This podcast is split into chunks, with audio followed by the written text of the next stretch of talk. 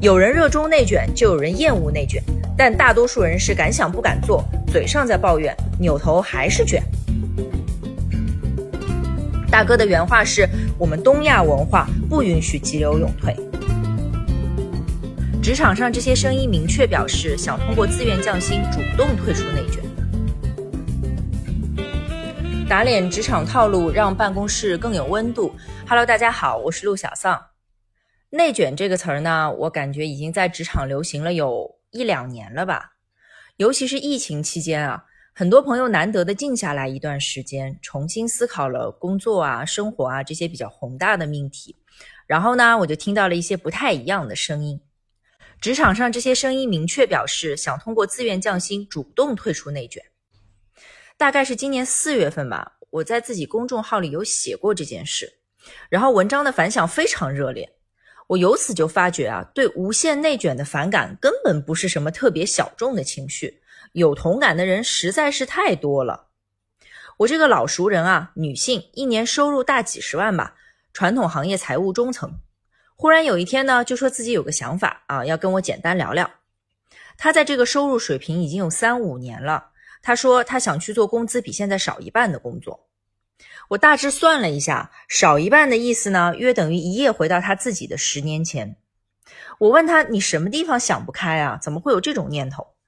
他说：“我现在要背负责任太重了，忙起来没一个固定节奏，而且觉都睡不好，爬起来就要开电脑，我觉得心累啊，影响健康，也没有什么生活可言。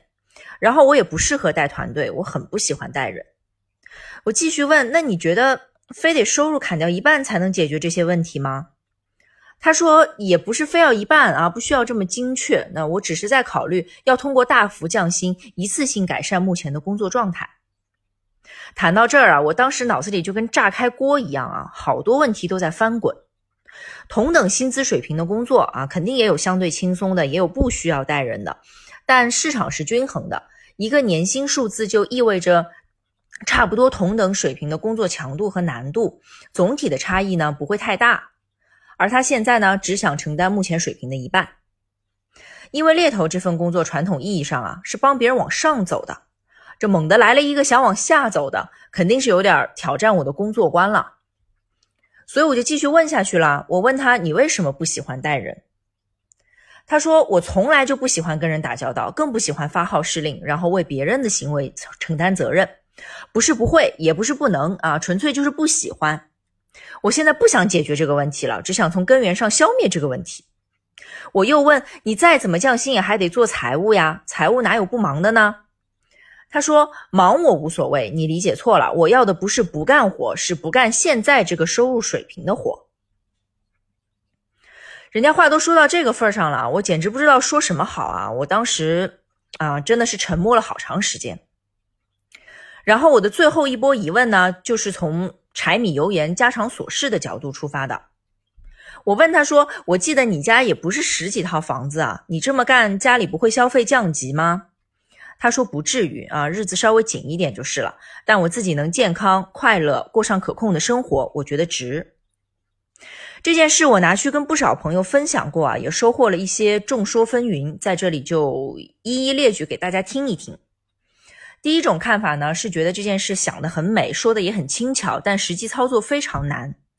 从公司角度来看，一个人明明有拿大几十万啊，做财务一把手、二把手的能力，非要来做一个比实际能力水平低得多的工作，那他在新工作岗位上的上级领导，说不定还没有他自己上一份工作拿得多，这让人家怎么想呢？这是招人来干活，还是招了一个预备役，随时随地能取代自己啊？所以这件事可以去尝试。但其实是很难实现的。好，这是第一种看法啊。第二种看法呢，站得更高一点，更倾向于一种宏观的分析，说的是他哪怕薪资减半，也回不到十年前的工作状态。现在的职场内卷程度，跟他十年前还在基层的时候啊，很不一样。时代变了嘛，而且职场一定是相对低的地方卷得更厉害。这话怎么说呢？就还是拿财务举例子吧。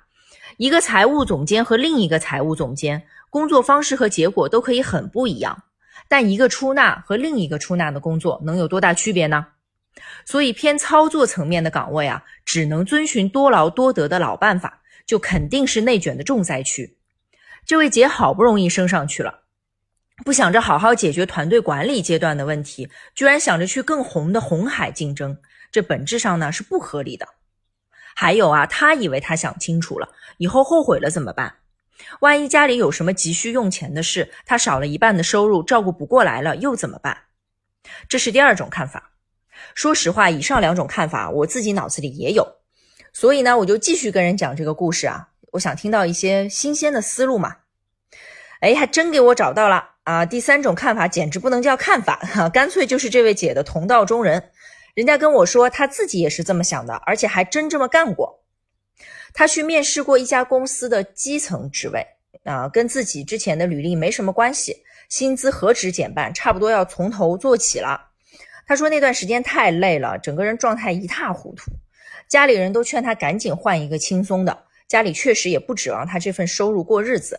他就想，既然降薪，那降到位嘛，一步到位呀。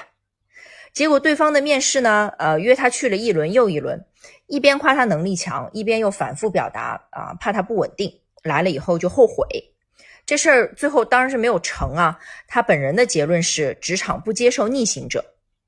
最后的最后，我去问了一个现在也大几十万的财务，这位大哥就跟我说啊，少拿点钱，少操点心，是他一直以来的梦想。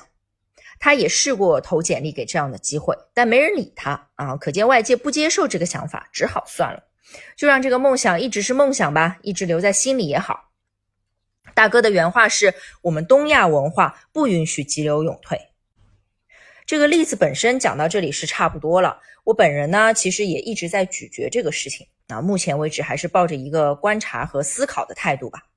反内卷本质上是什么意思呢？就是不想这么辛苦了，对吧？不想跟同事们在努力程度上拼命的较劲儿。如果有听众朋友们就想努力工作，我觉得完全没有问题。人往高处走嘛，天经地义的。这期节目呢，没有任何否定奋斗精神的意思。我们这一期聊的所有内容，大前提都是不想卷了啊！是我本人因为猎头工作的原因，接触了大量的职业经理人之后，最近观察到的一种新的现象：有人热衷内卷，就有人厌恶内卷，但大多数人是敢想不敢做，嘴上在抱怨，扭头还是卷。大家没有行动起来啊！我推测主要是两个原因，一个原因呢是经济情况不允许。那这个我们不讨论，那没法讨论，因为在很多程度上啊，内卷这件事就是希望在工作上赚更多钱的朋友们造成的。你不可能一边反内卷，一边追求升职加薪，两头的便宜不能让你一个人都占完了呀。还有一个原因呢，就是前面提到的，职场不支持这种想法。就算你不差钱，就算你真心诚意的想降薪，大概率也很难找到理解并且相信你的人，愿意给你这个退一步海阔天空的机会。实在不行啊，那也只能彻底告别过去的职业生涯，找一个领域重新开始了。比如说，干脆就不在公司干了，自己回家发展点兴趣爱好，看能不能顺便有点收入什么的。但如果这么做了，那就不能叫急流勇退了，只能叫金盆洗手。你得把船都拉上岸，锁起来，再次出发，往岸上走。如果非得这样才能退出内卷，我个人觉得 还是挺感慨的。但不管做出什么选择吧，遵从自己内心的声音，并负担选择的结果就好。每一个成年人、职场人都可以有不一样的思考和行动。人生在世，从来就不必人云亦云。我在这个专辑的前几期曾经说过一次酒桌文化，我提出了一种可能性，就是说不定以后呢，酒桌谈生意会被别的新形式取代。然后我们的评论区啊，就十分的热闹。我个人是这样认为的，无论我们怎么想，时代是一定会前进的，不会因为我们不认同、不喜欢其中的一些变化啊，这些变化就不发生了。我不是一个新闻台，我不可能一碗水端平或者又全面又客观。我跟大家一样，就是一个普普通通的职场上的个体，只是因为工作性质的原因呢，看到的趋势会稍微的明显一点。比如这一期讲的这个现象，说不定也是未来的方向之一呀，谁知道呢？提前聊一聊，总比后知后觉要好一点嘛。不过话说回来啊，众说纷纭，其实也是这个自愿降薪反内卷现象的一部分。至少我们已经听到了这些音量不大但非常诚实的声音。我不知道这些声音会被职场继续狂奔的脚步声淹没，还是聚少成多，逐渐开辟一条新的支流。我能做的一点小小的事情呢，就是让这些声音传播出去，让更多人听到。所以听到这里的你现在是怎么想的呢？期待在评论区看到你的想法哦。好，今天我想聊的内容就到这里，感谢大家的时间，我是陆小丧，我们下期节目再见。